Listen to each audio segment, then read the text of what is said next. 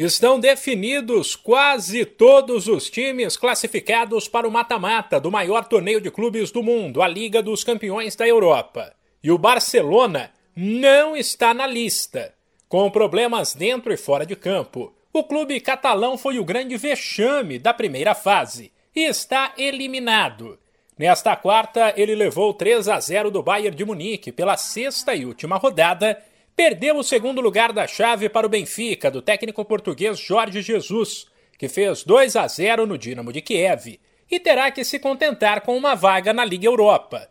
O outro grande que já tinha dado adeus à competição é o Milan. Com os jogos desta quarta, 15 das 16 equipes que disputarão as oitavas de final estão definidas. Falta uma, porque o duelo entre Atalanta e Vila Real foi adiado por conta de uma nevasca em Bergamo, na Itália. Ele será disputado nesta quinta, três da tarde, no horário de Brasília. Quem vencer se classifica e empate dá vaga ao time espanhol. Os confrontos das oitavas serão definidos em um sorteio na segunda-feira. No pote 1 ficarão os times que terminaram na liderança de suas chaves: Ajax, Bayern de Munique, Juventus, Lille, Liverpool Manchester City, Manchester United e Real Madrid.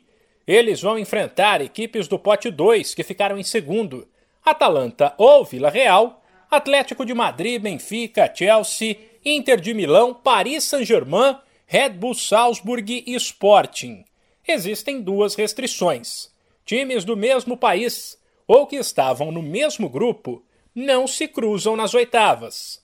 Ainda assim, é possível haver grandes clássicos como Paris Saint-Germain e Bayern de Munique, que foi a final do ano retrasado, e o Chelsea, atual campeão, contra o Real Madrid, maior vencedor da história.